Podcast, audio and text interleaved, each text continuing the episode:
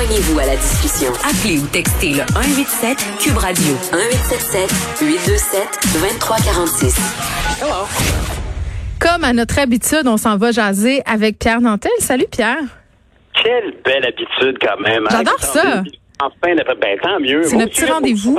Je te trouve, oui, je, je trouve que tu es toujours très fraîche, dans le sens, dans le beau sens du terme. T'es pas un point de vue qu'on est habitué d'entendre, puis t'as tes opinions, ça fait du bien entendre. Puis je t'entendais parler évidemment tout à l'heure.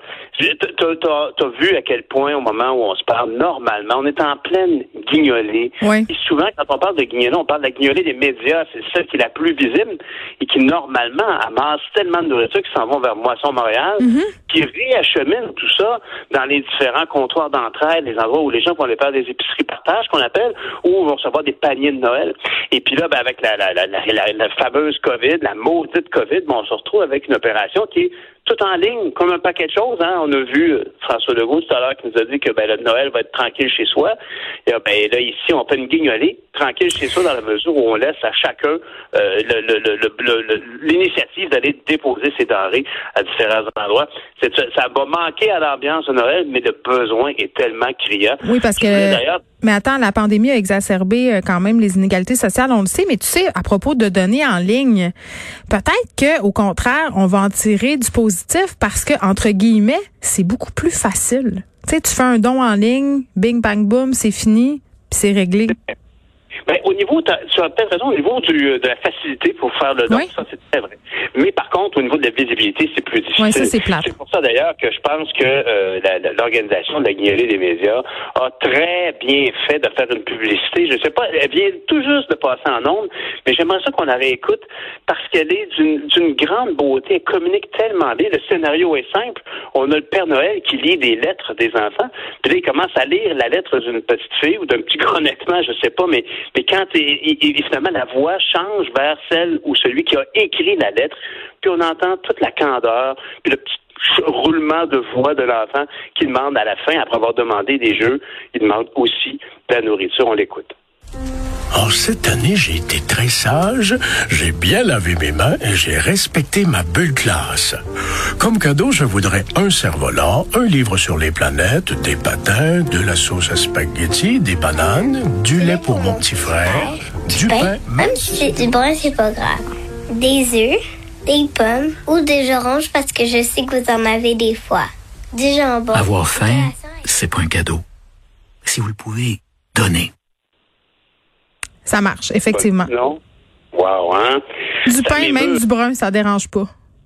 Mais oui, c'est tellement touchant, comme elle l'a dit. Et puis des que je sais que t'en as des fois. C'est tellement cute. Puis, mais c'est ça la vérité. Moi, je peux te dire, en tout cas, que, tu sais, quand j'ai été député, c'est une activité, euh, premièrement, qui fait qui fait chaud au cœur euh, quand on est député, surtout qu'on est on dit représenter des gens de notre coin, mais on est tout le temps en train de s'engueuler à la Chambre des communes ou à l'Assemblée nationale. Mais la vérité, c'est que les, les- j'avais la chance de participer à ce moment-là à plusieurs euh, des, des, des levées de fonds. Euh, On allait euh, amasser de l'argent avec des jeunes impliqués dans l'école, euh, dans, dans les écoles de secondaire du coin. On allait évidemment faire la collecte de la nourriture de porte en porte. À l'époque, c'est évidemment plus possible qu'aujourd'hui, mais en demeure pour moi que c'est un effort, c'est un moment de, de, de constat que dans notre communauté, au même supermarché où on va, ben effectivement, à côté, on, a- on, on cherche peut-être à pas le voir, mais il y a un HLM à côté, puis il va, il va même épicerie que toi. Puis Quand arrive le temps des fêtes, ben c'est important de ramasser des sous pour que ces mêmes gens-là puissent avoir l'exceptionnel du temps des fêtes. On cherche tous, hein, quand on dit qu'on va faire un rassemblement, ben on veut marquer le coup, on veut se rassembler, puis on aimerait ça manger autre chose que des saucisses hot dog. Oui, puis tu Ben, sais, euh, tu sais, Pierre, euh, moi j'en profite toujours pour avoir une petite discussion avec mes enfants. Ils me trouvent lourde, là, mais sur le privilège, parce qu'au départ, quand on annonçait les guignolés, pas seulement la guignolée des médias, mais on en fait dans les écoles. Il y a des boîtes où on peut donner des denrées alimentaires. Tu sais, premier réflexe euh, d'enfant, c'est oh, on va donner les affaires que ça ne tente pas de manger. Non, non. Non, non, non. Moi, maintenant, j'établis un budget. On s'en va à l'épicerie. On achète des affaires le fun, des affaires agréables à manger, des affaires qui coûtent un peu cher, puis que des fois, tu sais, on n'a pas les moyens de se payer ce petit luxe-là. Puis c'est ça qu'on met dans la boîte. Ben, c'est clair. Moi, je, moi, je peux dire que j'ai euh, plus, pendant plusieurs années mm. participé à la préparation de l'épicerie partage dans un organisme communautaire euh, ici à Longueuil. Puis ça s'appelle l'entraide chez nous. Puis quand on faisait, euh, c'est, on préparait ces paniers de Noël là. En fait, c'était pas des paniers qu'on faisait l'entraide chez nous. On préparait une épicerie partage. Puis c'est justement, tu voyais les gens mm. qui arrivaient et qui faisaient eux-mêmes leur marché parce que ça aussi c'est le fun. C'est le fun de recevoir un panier de Noël. Il y en a, il y en a qui font très plaisir. J'en ai distribué souvent, mais faire sa propre épicerie, en général, de toute façon, que ce soit dans le temps des fêtes ou pas, ben c'est là que tu vois comment les gens, justement, cherchent aussi un peu de plaisir. Ils veulent pas juste avoir des crottes de fromage, mais c'est vrai que manger des bines constamment. Des pâtes. c'est parce qu'on a tous un peu tendance à mettre ça.